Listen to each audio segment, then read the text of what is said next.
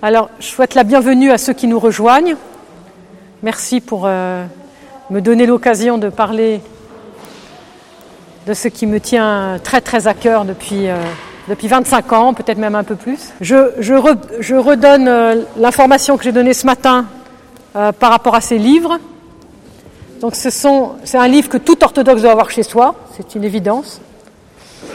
Ce sont les douze fêtes de la Mère de Dieu et du Christ, en un seul volume, avec des magnifiques icônes, euh, pour prier chez soi, quand on, soit quand on ne peut pas se déplacer, soit quand, euh, parce que ça tombe en semaine, il n'y a pas forcément les matines ou les vêpres. On a le contenu des fêtes avec euh, toutes les lectures, tout. Voilà, 18 euros. J'en ai encore deux. Je veux pas repartir. je veux pas repartir avec parce qu'ils sont lourds. Dans la valise, c'était lourd. Ok, ça va, très bien. Alors, pour ceux qui le voudraient, comme j'en ai que quelques deux là, euh, vous trouvez à la procure, vous trouvez partout, hein, sur Internet. Euh, euh.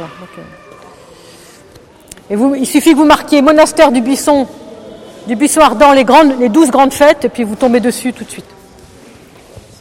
Alors justement, on va en parler des fêtes. Ce que je voudrais essayer de vous dire. Alors, la tradition byzantine, elle est très large. Il n'y a pas que la tradition liturgique.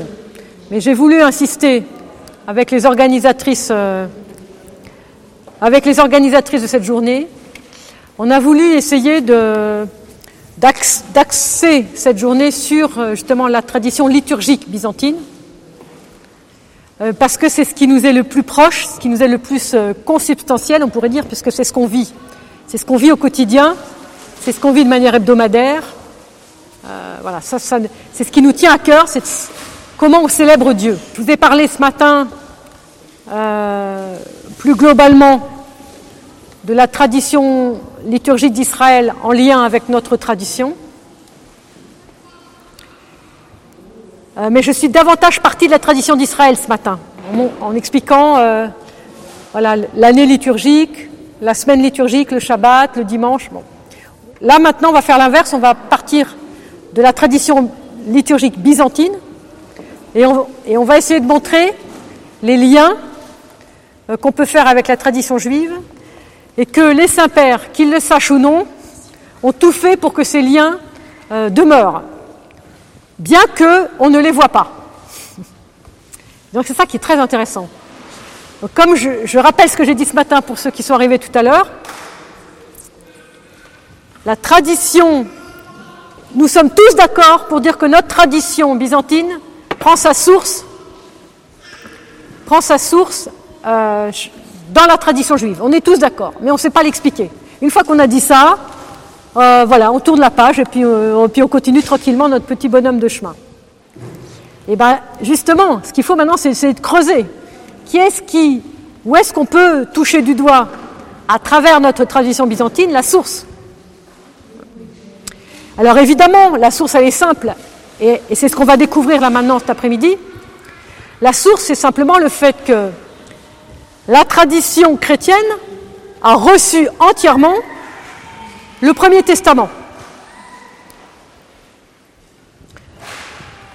Donc, comment, comment se passe, comment ça se fait, pourquoi, dès les premières communautés chrétiennes, dès les premiers, les premiers prémices chrétiens, comment ça se fait qu'on a gardé le, le, Premier Testament? On aurait pu dire, bon, c'est dépassé,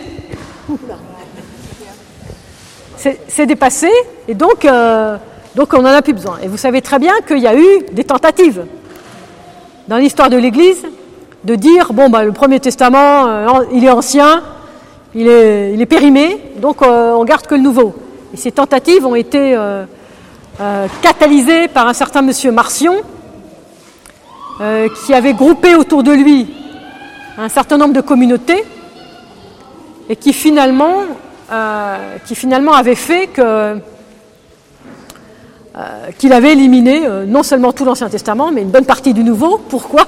Parce que dans le Nouveau, il y a 50% d'anciens. Voilà.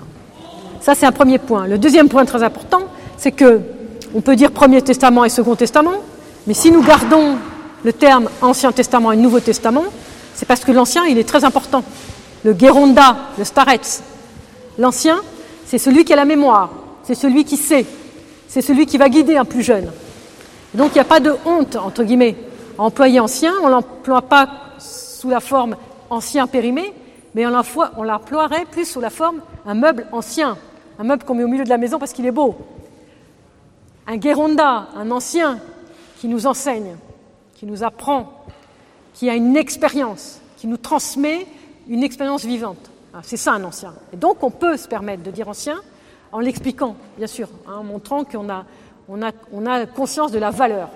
Et vous savez très bien qu'au début de l'Église, et d'ailleurs jusqu'à aujourd'hui, d'ailleurs chez les orthodoxes et chez les byzantins en général, c'est très très marqué, tout ce qui est nouveau est très suspect. Tout ce qui est nouveau est suspect.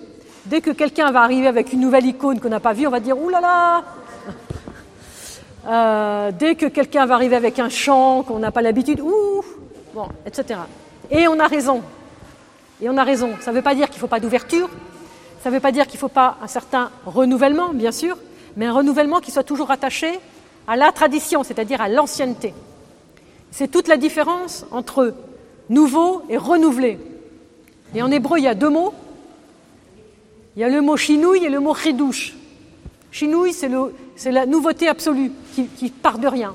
Voilà, bon, on a décidé, on ferait comme ça à partir de maintenant, et puis ça vient de nulle part. Sinon, de la psychologie humaine. Alors que nous, on va dire chidouche. On renouvelle. On, on renouvelle, voilà, tu renouvelles la face de la terre. C'est une nouvelle création avec le Christ, mais elle s'appuie bien sur l'ancienne. Euh, c'est une nouvelle humanité. Le baptême, c'est un renouvellement, mais d'une humanité qui est bien là. On baptise pas, vous avez déjà vu des gens baptiser des esprits hein, On baptise un, corps, on baptise un, être humain en chair et en os. Donc on est dans quelque chose qui est du renouvellement, et qui est toujours s'inscrit dans la tradition. Donc la vraie nouveauté, la nouveauté officielle, la nouveauté qui est juste, la nouveauté qui est traditionnelle, en tout cas pour nous, orthodoxes ou byzantins, c'est le renouvellement, de, ressaisir une nouveauté à l'intérieur de quelque chose, d'un dépôt, et, de le prolonger, de lui donner une ouverture, de lui donner un nouveau souffle, qui est le souffle du monde contemporain d'aujourd'hui, parce qu'on en a besoin. Et c'est la raison pour laquelle il faut lire les pères et méditer les pères, parce que les mondes contemporains ont besoin qu'on leur parle des pères dans le langage d'aujourd'hui, dans le langage d'aujourd'hui. Et certains disent c'est un langage des désuet, etc.